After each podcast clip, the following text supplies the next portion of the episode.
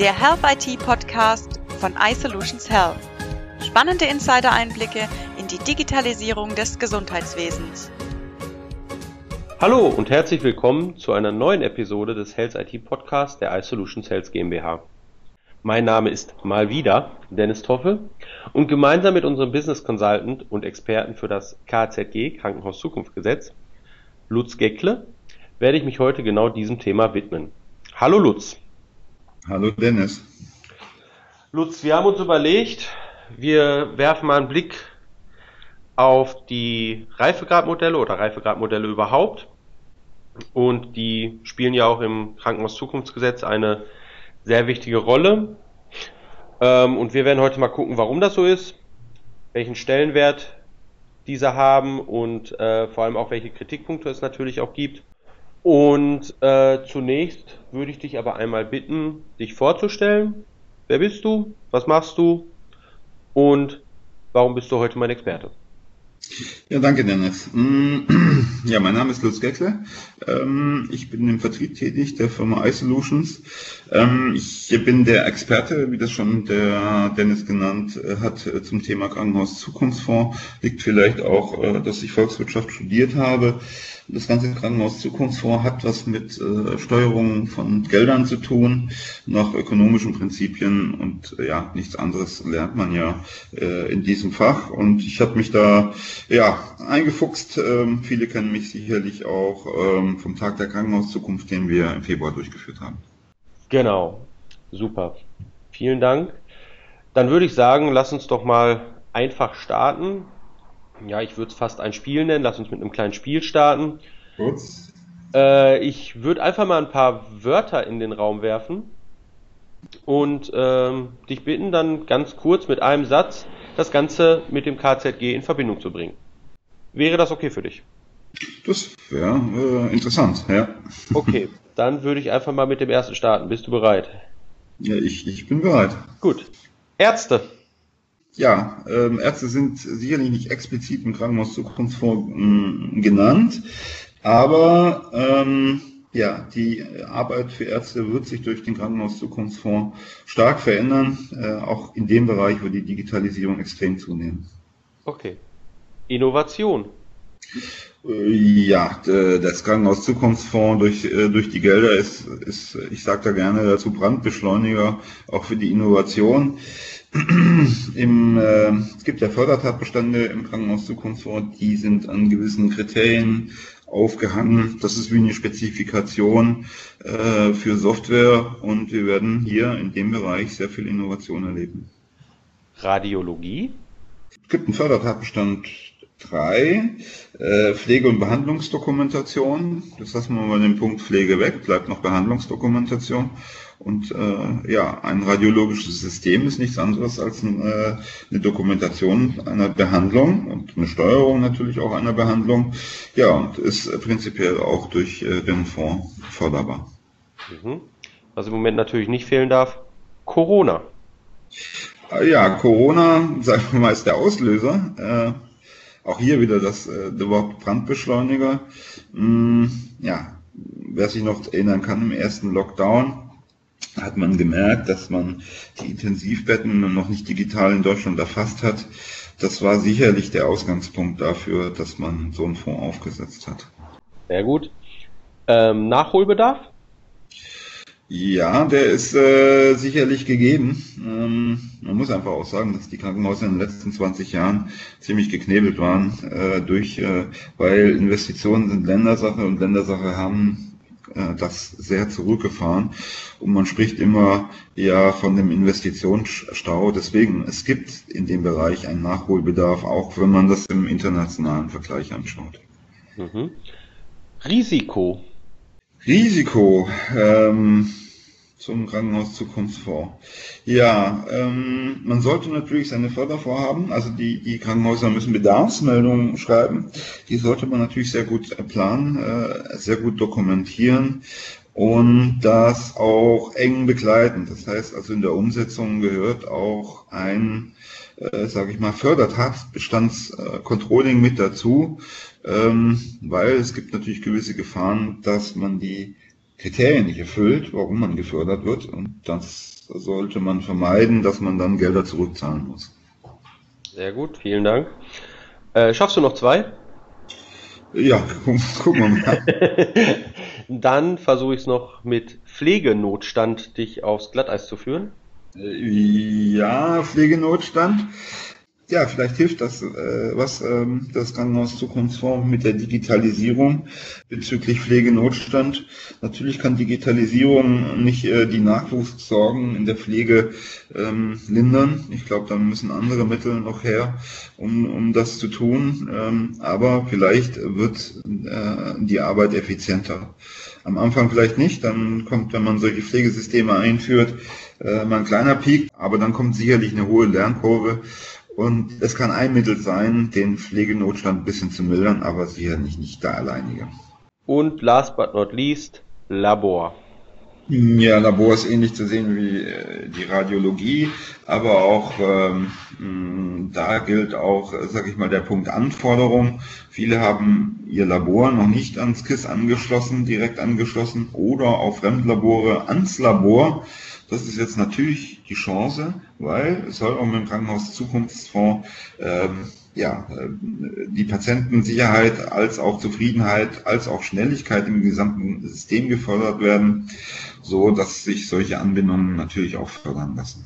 Okay, Lutz, das war nicht schlecht für so spontane Antworten. Äh, du hast es geschafft. Aber dann lass uns doch mal ein bisschen tiefer in das Thema einsteigen. Zunächst würde mich mal interessieren, ob die Wirkung der KZG-Maßnahmen überprüft wird.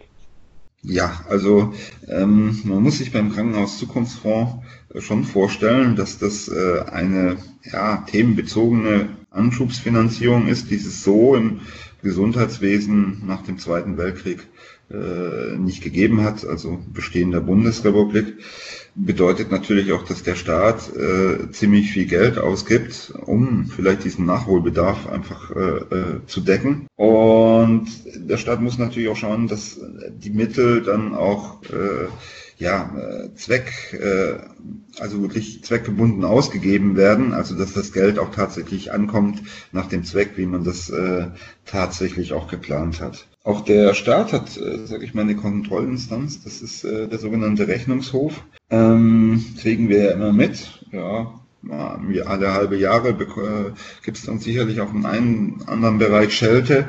Ja, also der Staat ist einfach mal verpflichtet darzulegen bei einer dermaßen einen Eingriff in, in, in, in das Lenkungsprinzip, dass diese Mittel dann auch tatsächlich äh, ja so verwendet werden, wie man es eigentlich originär geplant hat. Und was bedeutet das genau? Sprich, welche Methodik steckt dahinter? Also wie misst man sowas? Ähm, dann brauche ich natürlich erstmal ja, eine Ist-Situation. Und äh, zwar gibt es den Krankenhaus-Zukunftsfonds schon äh, oder die Bekanntgabe, das ist jetzt schon ein Dreivierteljahr her. Die Gelder, die sind aber insgesamt nicht, äh, äh, noch nicht wirksam geworden. Die ganzen Krankenhäuser machen noch ihre Bedarfsmeldung. Das heißt, ich treffe eigentlich die Ist-Situation, wie es wohl auch von einem Dreivierteljahr war. Das heißt, ich messe, sage ich mal, wie es das denn ist. Und dann kann ich natürlich, wenn die Fördermittel dann doch tatsächlich fließen, äh, schauen, wie ist das denn in zukünftigen Terminen. Das kann ich in regelmäßigen Intervall machen, pro Jahr. Und genau das ist auch geplant, dass man mal äh, eine Ist-Aufnahme macht und äh, dann ja in Zukunft äh, nochmal eine Kontrollszenario aufsetzt. Mm, wenn man das macht, man im Prinzip äh, mit Reifegradmodelle. Was sind Reifegradmodelle? Ähm, das ist so eine gewisse Einteilung und die bekommt man heraus. Es gibt eine ganz berühmte, die, die spreche ich auch gleich nochmal an, äh, in denen einfach Fragen gestellt werden. Mm, und der Aufwand dafür soll aber auch überschaubar sein. Also man sollte mal rechnen mit 100 bis 200 Fragen. Genau. Und ein Stufen, also Reifegradmodell ist eingeteilt in Stufen. Ja, ich stelle gleich eins vor. Äh, das ist in sieben Stufen und das muss man sich so vorstellen, wie in einer Quizshow, ja, wo es immer, oder früher, wie man gesehen hat, wo es so eine Treppe gab, wo dann, wenn man die Stufe erreicht hat, dann Licht anging und oben saß ein Sessel und äh, dann muss man Fragen beantworten und genau so kann man sich das auch vorstellen. Äh, man beantwortet Fragen und wenn die äh, ja positiv sind, dann kommt man nach einer gewissen Anzahl auf eine äh, höheren Stufe. Aber auch wenn man Fragen falsch beantwortet, kann es auch sein, dass man auch wieder eine Stufe runterfällt. Also so kann man sich das Ganze vorstellen. Das ist einfach eine Normierung ähm, ja, des gesamten digitalen Geschehens, ähm, was untersucht werden soll. Genau, sehr schönes Bild, was du da gezeichnet hast, wie ich finde. Äh, du hast ja gerade schon angesprochen, es gibt ein paar berühmte Greifegradmodelle, hast auch gesagt, du willst es gleich erklären. Dann mach das doch einfach mal. Was gibt es oder welche kennt man schon und ähm, wie sind die aufgebaut? Ja, ja. Gut, ähm, man muss auch noch was dazu sagen, also äh, für dich auch, Dennis, nochmal zur Information. Im Gesetz steht, dass man äh, das mit einem Reifegradmodell misst und das wurde auch ausgeschrieben, wer es macht. Und gewonnen hat die HIMS. Die HIMS ist, äh, ist, äh, ist eine Abkürzung. Die sind ursprünglich in Amerika gegründet worden. Das ist eine Non-Profit-Organisation, die sich das Thema Digitalisierung im Gesundheitswesen auf die Fahne geschrieben hat. Es gibt auch in Deutschland Ableger, es gibt äh, es ist also auch in Europa und auch in, in Deutschland vertreten. Ja, und die HIMS äh, hat diese Ausschreibung, sag ich mal, ähm, ja auch gewonnen. Woher kennt man auch die HIMS? Es gibt nämlich äh, mehrere Modelle. Das, das bekannteste ist das sogenannte MRAM-Modell. Da geht es, sage ich mal, um die Einteilung, ja, gerade um das Thema elektronische Patientenakte, ähm, elektronische Behandlungsdokumentation. Ähm, ja, und das kommt von der HIMS. Äh, das ist international gültig. Die haben aber auch andere Modelle, die man auch miteinander verketten kann. Ein ganz wichtiges, weil auch das Thema Infrastruktur ist ein Thema vom Krankenhaus äh, Zukunftsfonds. Ist äh, zum Beispiel äh, das Modell Infram. Das ist auch ein Reifegradmodell. Das behandelt äh, so die technische Infrastruktur. Ja, das einfach nochmal. Und äh, ja, das ist, sage ich mal, die Grundlage das sind berühmte Modelle. Wir nehmen stark an, ja, der Fragenkatalog ist noch nicht veröffentlicht, die Stufen sind noch nicht ver veröffentlicht, aber dass es natürlich ein vergleichbares Modell sein wird, ähm, das äh, zum Krankenhaus Zukunftsfonds, da gibt es bis jetzt äh, nur den Namen, ähm, Digitalradar, dass das so ähnlich aussieht, also auch von der Methodik her. Okay, du hast schon gesagt, HIMS ist ziemlich führend mit dem MRA-Modell.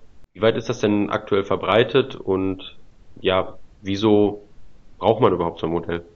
Mm, also, gute Frage. Ähm, das ist ganz unterschiedlich. Kommt immer drauf an, ist das jetzt verpflichtend oder ist das nicht verpflichtend? Krankenhäuser konnten das schon in Deutschland machen, aber das war auf eigene Initiative, um sich mal auch mal zu bewerten, weil Reifegradmodelle haben natürlich auch immer äh, den Nutzen einer eigenen Standortbestimmung, unabhängig davon, ob es jetzt einen Krankenhaus-Zukunftsfonds gibt oder nicht. Und äh, unabhängig vom Krankenhaus Zukunftsfonds sollte es auch äh, digital, Digitalisierungsstrategien im Krankenhaus geben. Deswegen sind solche Modelle auch schon in Deutschland ähm, eingesetzt worden. Ja, es gibt aber auch Länder, und da äh, greife ich mal in Europa oder erweitert das Europa mal die Türkei raus. Da ist es so, dass äh, ja dieses Modell auch vom Gesundheitsministerium schon etwas länger genutzt wird. Das heißt, Krankenhäuser müssen sich danach äh, bewerten. Ähm, das heißt, es hat einen ganz unterschiedlichen Verbreitungsgrad. Auch in Amerika ist es sehr, sehr weit verbreitet. Ich bin mir nicht sicher, aber ich glaube, auch da gibt es äh, äh, eine staatliche Vorschrift, dass man das insgesamt machen muss. Und ähnlich sind, sage ich mal, dann auch die Ergebnisse. Also in Deutschland gibt es ähm, Stand 2019 äh, 19, 167 Krankenhäuser, die sich bewertet haben.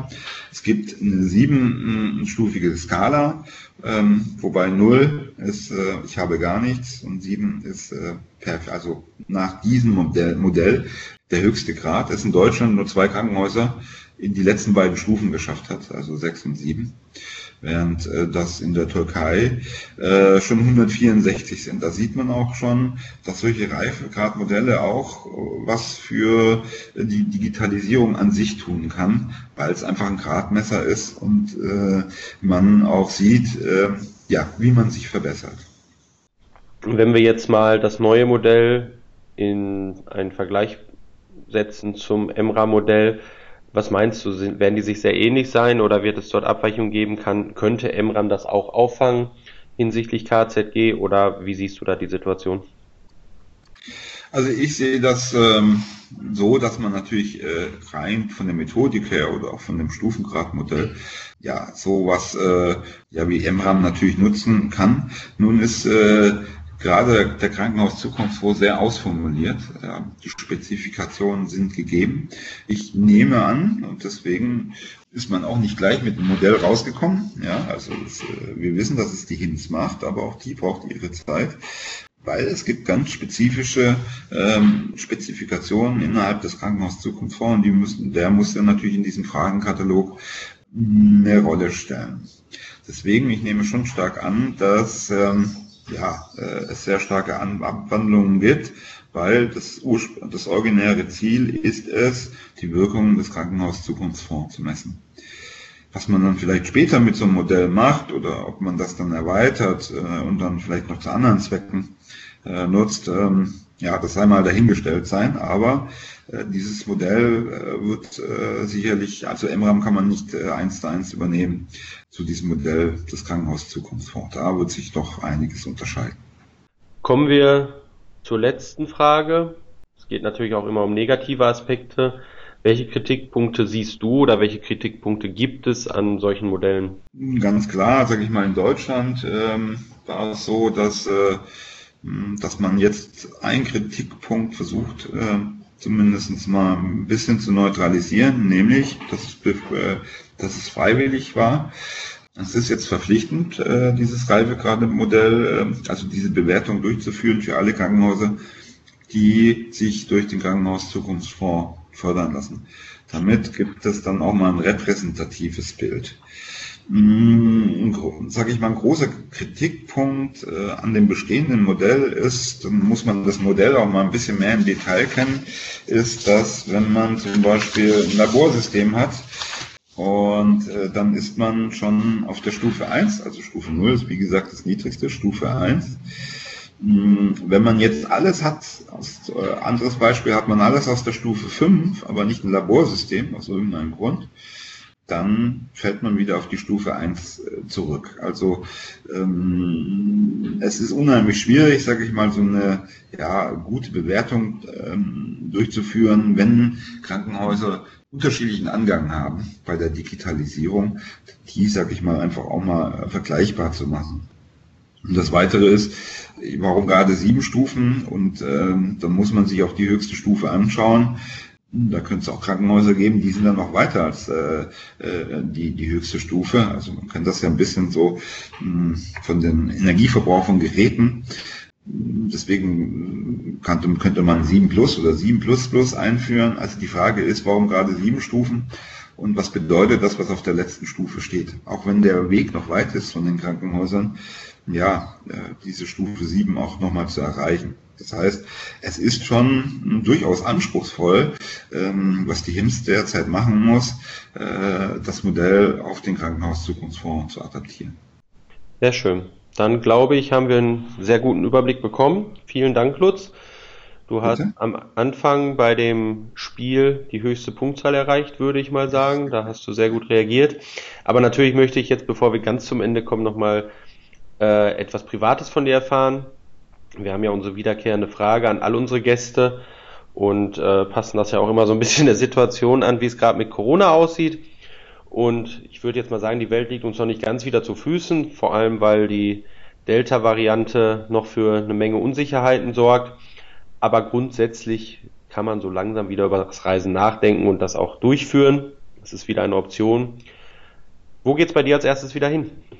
Also wir haben es gewagt. Ähm, wir fahren nach Sizilien. Äh, die Inzidenz ist äh, dort sehr gut im Moment. Wie man weiß, ist, sage ich mal, Deutschland und Italien momentan ja von den Inzidenzen ganz gut. Das sind jetzt noch drei Wochen hin. Ich denke, man muss wirklich diese Delta-Variante im Blick haben. Aber ich bin guten Mutes, dass äh, meine Familie da einen schönen Urlaub verbringen kann. Sehr schön. Dann wünsche ich dir einen wunderschönen Urlaub oder euch. Dann Bleibt mir nur noch zu sagen, in unserer nächsten Folge begrüßt Sie wieder meine Kollegin Linda Weirauter. Natürlich auch nochmal kurz der Hinweis darauf, dass wir uns über jeglichen Input freuen, der uns erreicht, über unsere Mailadresse podcast.i-solutions.de und folgt uns gerne auf Apple Podcasts, Spotify, Google Podcasts, Deezer und Amazon Music. Vielen Dank, Lutz, für dieses sehr aufschlussreiche Gespräch und tschüss, bis zum nächsten Mal. Wir verbinden Ihre Gesundheits-IT für eine durchgängige Digitalisierung ohne Hindernisse.